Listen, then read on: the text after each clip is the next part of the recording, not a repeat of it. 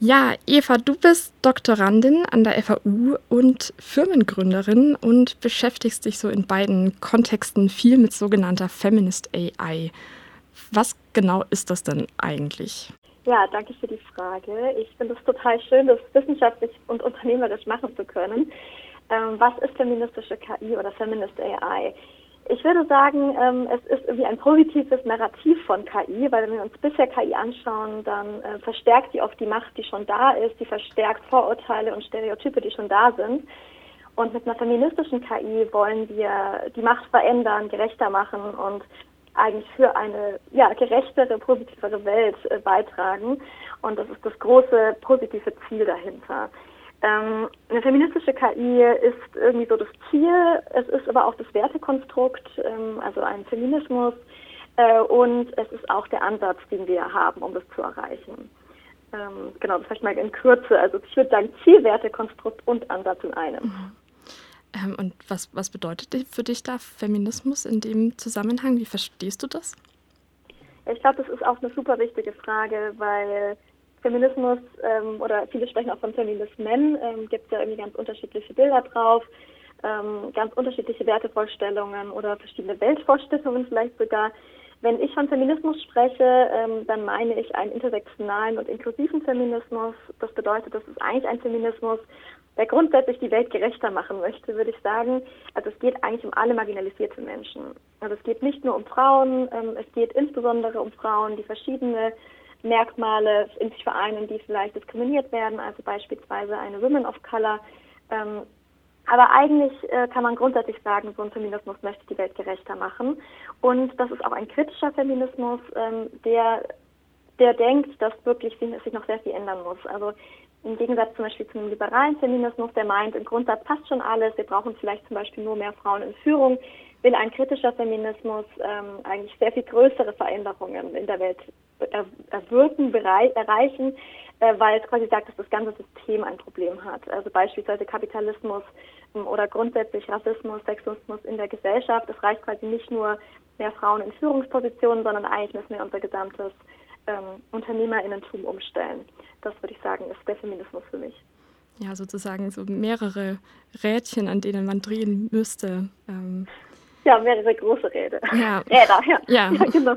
Ja, ähm, ja ähm, dass so KI-Systeme dahingehend auch sehr diskriminierend sein können, das ist jetzt in den letzten Jahren ja auch immer wieder so durch die Presse gegangen. Ähm, zum Beispiel 2019, als bekannt wurde, dass der Algorithmus von Apple Card in den USA Frauen als weniger kreditwürdig eingestuft hat als Männer oder auch in den Niederlanden die sogenannte Kindergeldaffäre.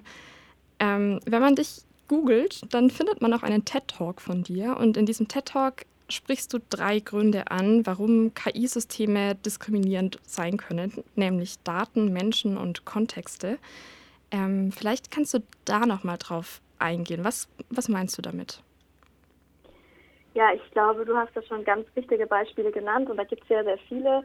Leider ähm, weil ich glaube, was wir einfach erkennen müssen, ist, dass ja KI ist irgendwie ein technisches System, aber was eigentlich passiert ist, ähm, dass unsere Gesellschaft gespiegelt wird und somit irgendwie auch alle Vorurteile, die so da sind, werden am Ende in KI auch gezeigt. Und deswegen, ähm, ja, sprechen von Menschen, Daten und Kontext, teilweise auch noch von Design.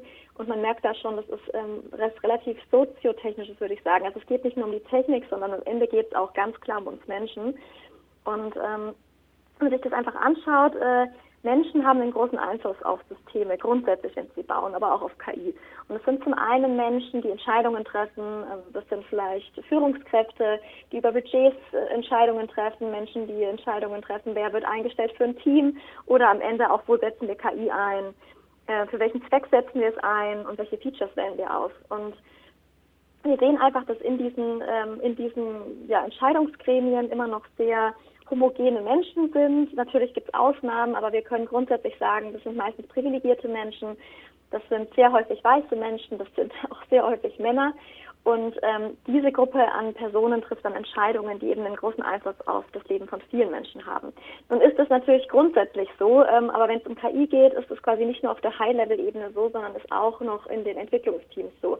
Also auch dort sehen wir besonders viele Männer, wir sehen besonders viele weiße Menschen, privilegierte Menschen. Und diese Menschen beeinflussen also, ähm, ja, was, mit welchem System wir arbeiten und, und, und was die können. Und ein Beispiel ist, ähm, was ich irgendwie ganz amüsant immer finde, ist, dass ähm, als die verschiedensten Health Tracker Apps ähm, auf den Markt gekommen sind, da ähm, hat keine von denen Menstruation als äh, irgendwie als ein Feature gekannt. Also keins von denen hat irgendwie getrackt, ähm, dass irgendwie Menschen Menstruation haben und dass es vielleicht jeden Monat so auftaucht. Ähm, und ich finde, das, also das bedeutet wahrscheinlich zum einen, dass es vielleicht vergessen worden ist und zum anderen, dass es nicht realisiert worden ist von den Menschen, die da mhm. arbeiten. Genau. Ja, also so, so wie du vorhin auch schon immer betont hast, ähm, scheinen da KI-Systeme eigentlich wie so ein Indikator zu sein für das, was gesellschaftlich sowieso schon, schon da ist und für die Machtverhältnisse, die gesellschaftlich sowieso schon wirken. Ähm, die Bundesregierung ist da im letzten Jahr auch drauf eingegangen. Also Ferda Attermann ist ja unabhängige Bundesbeauftragte für Antidiskriminierung und hat im Sommer vergangenen Jahres ein Rechtsgutachten angefordert, in dem es um den Schutz vor Diskriminierung durch algorithmische Entscheidungssysteme geht. Und darin wird vor allem so darauf eingegangen, wie schwierig es ist, Diskriminierung bei KI-Systemen überhaupt als solche zu erkennen, weil die Datenverarbeitung auch intransparent ist und so weiter. Ähm, wie siehst du das dann? Was findest du, was müsste sich denn auf so einer juristischen Ebene vielleicht verändern? Um auch gegen diese ähm, Diskriminierung und gegen die Machtverhältnisse irgendwie anzugehen? Ja, ich glaube, dass, ähm, dass es tatsächlich häufig das Problem ist, dass es intransparent ist. Wir wissen ja oft schon gar nicht, wo wird denn KI eingesetzt. KI ist ja auch ein sehr breiter Begriff. Ähm, und wenn wir zum Beispiel nach einem Job suchen und auf einer Jobplattform unterwegs sind, dann ist uns vielleicht gar nicht bewusst, dass da im Hintergrund eine KI ähm, mir gewisse Vorschläge macht. Wenn ich Google nutze, ist mir vielleicht auch nicht bewusst, dass die Suchmaschine eine KI ist. Ähm, das heißt, es ist oft schon gar nicht so leicht zu erkennen, ähm, wo wird überhaupt KI genutzt und zum anderen, ähm, wann, wann diskriminiert sie denn. Das heißt, ich müsste ja beispielsweise äh, die Jobplattform mit zwei verschiedenen Accounts äh, testen eigentlich. Also ich setze mich bei hin und meinen Freund und schaue dann, ob denn das gleiche Ergebnis rauskommt, wenn wir das gleiche eingeben. Ähm, also es ist erstmal wirklich nicht trivial zu erkennen, ähm, erstens eben wird die KI eingesetzt und zweitens ähm, diskriminiert sie denn. Ähm, ich denke, was, was da eben wichtig wäre, wäre zum einen Transparenz, weil wir heute oft nicht wissen, dass es eben eingesetzt wird oder welche zum Beispiel Daten liegen ähm, zugrunde. Weil Daten sind ja auch noch ein sehr wichtiger Punkt. Ähm, das ist auch gesagt, das, was da ist, das wird gespiegelt. Das sieht man eben auch in den Daten. Wir haben zum Beispiel viel zu wenig äh, ja, Daten von Frauen in der Medizin beispielsweise. Äh, und wenn wir diese Daten nicht haben, dann können wir die auch nicht, äh, also dann, dann, kann das Ergebnis quasi auch nicht gerecht sein für die Menschen, die fehlen. Ähm, das heißt, es wäre noch ein wichtiger Punkt, ähm, dass Unternehmen, Organisationen, die KI trainieren, KI einsetzen, ähm, ein Stück weit transparent machen müssen, was für Daten sind das denn gewesen. Ähm, denn wenn man das weiß, dann, dann weiß, kann man eher einschätzen, liegt eine Diskriminierung vor oder für welche Personen funktioniert vielleicht so ein System nicht so gut.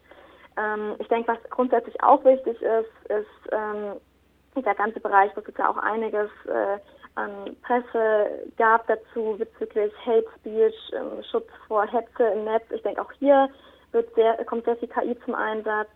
Und ähm, ich glaube, wenn man sich den, die KI-Regulierung anschaut, die jetzt ja auf EU-Ebene ähm, eigentlich quasi beschlossene Sache ist, ähm, hier geht es zum Beispiel darum, dass man KI-Systeme in verschiedene Risikokategorien einteilt und je nachdem, wo sie angewendet werden, ähm, ja, gibt man denen andere Risikoklassen. Ich denke, das ist ein guter Schritt. Was meines Erachtens noch fehlt, ist mehr zum einen die Partizipation von ähm, auch ja, gesellschaftlichen Gruppen in so einem Prozess und zum anderen, ähm, dass man auf äh, also positive Fokus setzt. Ja, also bisher ist es sehr risikobezogen. Das heißt, man sagt, okay, wenn ein gewisses Risiko da ist, wie gehen wir damit um? Aber es kommt sehr wenig positiver Anreiz. Wir könnten ja auch sagen, es gibt mehr Fördermittel für gerechtere Daten, für beißfreie Daten. Es gibt mehr Fördermittel für feministische KI. Und ich glaube, das könnte man auch gesetzlich noch verstärkt angehen. Mhm. Ähm, du hast es jetzt auch schon so, so ein bisschen angesprochen, vielleicht. Ähm, gerade wenn man vielleicht so dran denkt, wie KI proaktiv ähm, diskriminierungsfreier sein kann. Ähm, du betreibst selbst neben deiner Promotion auch ja wie so eine Art Plattform, wenn man das vielleicht so sagen kann, mit dem Namen Feminist AI und hast eine eigene Consulting-Firma mit dem Namen Enable You. Äh, was genau machst du da? also im Fokus geht es mir darum, ähm, Macht zu verändern. Ich glaube, dass wir einfach extrem viel ungerechte Machtverteilung in unserer Welt haben und das schaue ich mir auch in meiner Doktorarbeit an. Äh, wie kann man äh, Macht gerechter verteilen mit einem feministischen Hintergrund, mit einer feministischen Perspektive? Und das, ähm, ja, das machen wir zum einen bei Feminist AI, bringen hier unterschiedliche Personen zusammen, wir äh, versuchen Diversität zusammenzubringen und einen Prozess aufzustellen, wie man ja KI feministischer gestalten kann als Diversität integrieren, den gesamten Entwicklungsprozess anschauen und gewisse Leitlinien setzen, damit KI gerechter gestaltet wird. Und ähm, bei Enable You, da ähm, geht es auch um Macht. Ähm, wir, wir setzen uns ein für Organisationsentwicklung, für weniger Hierarchien in Firmen, für mehr Schwarmintelligenz. Also quasi ist dahinter die ähm, die Auffassung, unsere Welt wird immer komplexer, wird immer schnelllebiger und das bedeutet, dass einfach eine einzelne Person, wenn sie ganz oben steht, ähm, da immer weniger die Möglichkeit hat, richtige Entscheidungen zu treffen. Und deswegen geht es darum, Menschen zu enablen, denen die Möglichkeit zu geben, mitzubestimmen, mitzuentscheiden. Ähm, und ich glaube, das ist auch ein ganz, ganz wichtiger Fokus für Diversität. Also es ist eben zum einen eine feministische KI gestalten und zum anderen äh, Macht auch gerechter machen, indem wir Organisationen verändern. Ähm, ja, wir, wir haben jetzt auch schon mal über so diese ähm, Spiegelwirkung sozusagen sehr viel gesprochen von KI-Systemen, also dass KI-Systeme immer auch gesellschaftliche Machtverhältnisse spiegeln. Ähm, würdest du sagen, ähm, da liegt vielleicht auch eine Chance drin? Also, weil wir jetzt viel über die Problematiken gesprochen haben, ähm, die so auftauchen, in dem KI-Systeme vorhandene Machtungleichheiten verstärken können, aber ist da nicht vielleicht auch ein Hebel? Wie, wie würdest du das sehen? Also ich glaube absolut, dass da ein Hebel ist und eine Chance. Ähm, also zum einen versuchen wir das mit feministischer KI ohnehin ähm, zu sagen, wir können auch äh, grundsätzlich Systeme machtgerechter gestalten. Ähm, das sollte aber schon der Zweck von so einem System sein. Ich glaube absolut. Also ich glaube, das kann auf verschiedenen Ebenen passieren. Zum einen kann äh, KI tatsächlich auch als Spiegel fungieren und das kann uns helfen. Also wenn wir jetzt eine KI einsetzen, ähm, du hast angesprochen, äh, die Kreditvergabe, man, hat, man sieht dann, dass historisch bedingt Frauen schlechteren Zugang zu Krediten hatten, was, was, was so stimmt. Ähm, dann muss man es ja nicht einfach so spiegeln. Ähm, aber die KI zeigt uns das, was da ist oder was da war. Und ich glaube, das ist auch ein super Anknüpfungspunkt, um zu sagen, daran wollen wir was ändern. Ähm, dann können wir KI natürlich auch einsetzen für speziell feministische oder gerechtere ähm, Zwecke. Also wir können zum Beispiel sagen, ähm, Kreditvergabe, wir möchten, dass gerade auch die Menschen, die bisher weniger Zugang hatten, äh, Kredite erhalten können. Ähm, wir möchten, dass die Menschen, die bisher nicht rekrutiert worden sind, ähm, die uns ja auch fehlen im Unternehmen, dass, dass diese ähm, in, in, ähm, getargetet werden. Also wir können quasi das auch umdrehen und genau ähm, das in den Blick nehmen ähm, und KI verwenden, um, um Macht zu verändern. Und ich glaube auch, dass das tatsächlich das ist nicht nur für die Menschen gut, die dann vielleicht weniger diskriminiert werden, sondern am Ende auch für Unternehmen, für Organisationen gut und richtig, weil am Ende, was wir aktuell tun, ist, dass wir ähm, ja unsere eigenen Fehler, unsere eigenen ähm, ja, Unperfektheit spiegeln und, und automatisieren. Und ich glaube, wenn wir es schaffen, da objektiver zu sein, ähm, dann kann am Ende KI tatsächlich ein großes Potenzial haben, dass wir auch viel bessere Entscheidungen treffen. Und wie könnte das konkret aussehen? Also wie, wie könnte KI ein, ein Tool sein, um Machtverhältnisse zu verändern? Also ich glaube auf ganz vielen unterschiedlichen Ebenen, aber ich glaube, ähm, wie sie vielleicht entwickelt werden müsste, damit es funktionieren kann, liegt quasi auch wieder irgendwie an Menschen, Daten und Design und am Kontext, wo man es einsetzt. Also ich glaube, wir müssten schauen, dass gewisse Diversität vorhanden ist in der Entwicklung, ähm, dass wir auch mit Menschen sprechen, die vielleicht von KI betroffen sind, die KI nutzen würden ähm, und, und auch deren Expertise mit einbinden, der ihre Wünsche, der ihre Bedürfnisse. Ähm, wir sollten auch bei der Feature-Auswahl darauf achten, ähm, also jetzt im Designprozess, welche Features priorisieren wir, haben wir wirklich auch ähm, alle Personen bedacht, die da äh, in, in, Frage kommen, die diese Systeme nutzen werden. Ähm, haben wir hier gewisse Biases äh, adressiert, ist quasi in unserem gesamten Entwicklungsprozess hier ähm, ja ein, ein gewisser Standard vorhanden und am Ende natürlich auch in den Daten. Also welche Daten nutzen wir?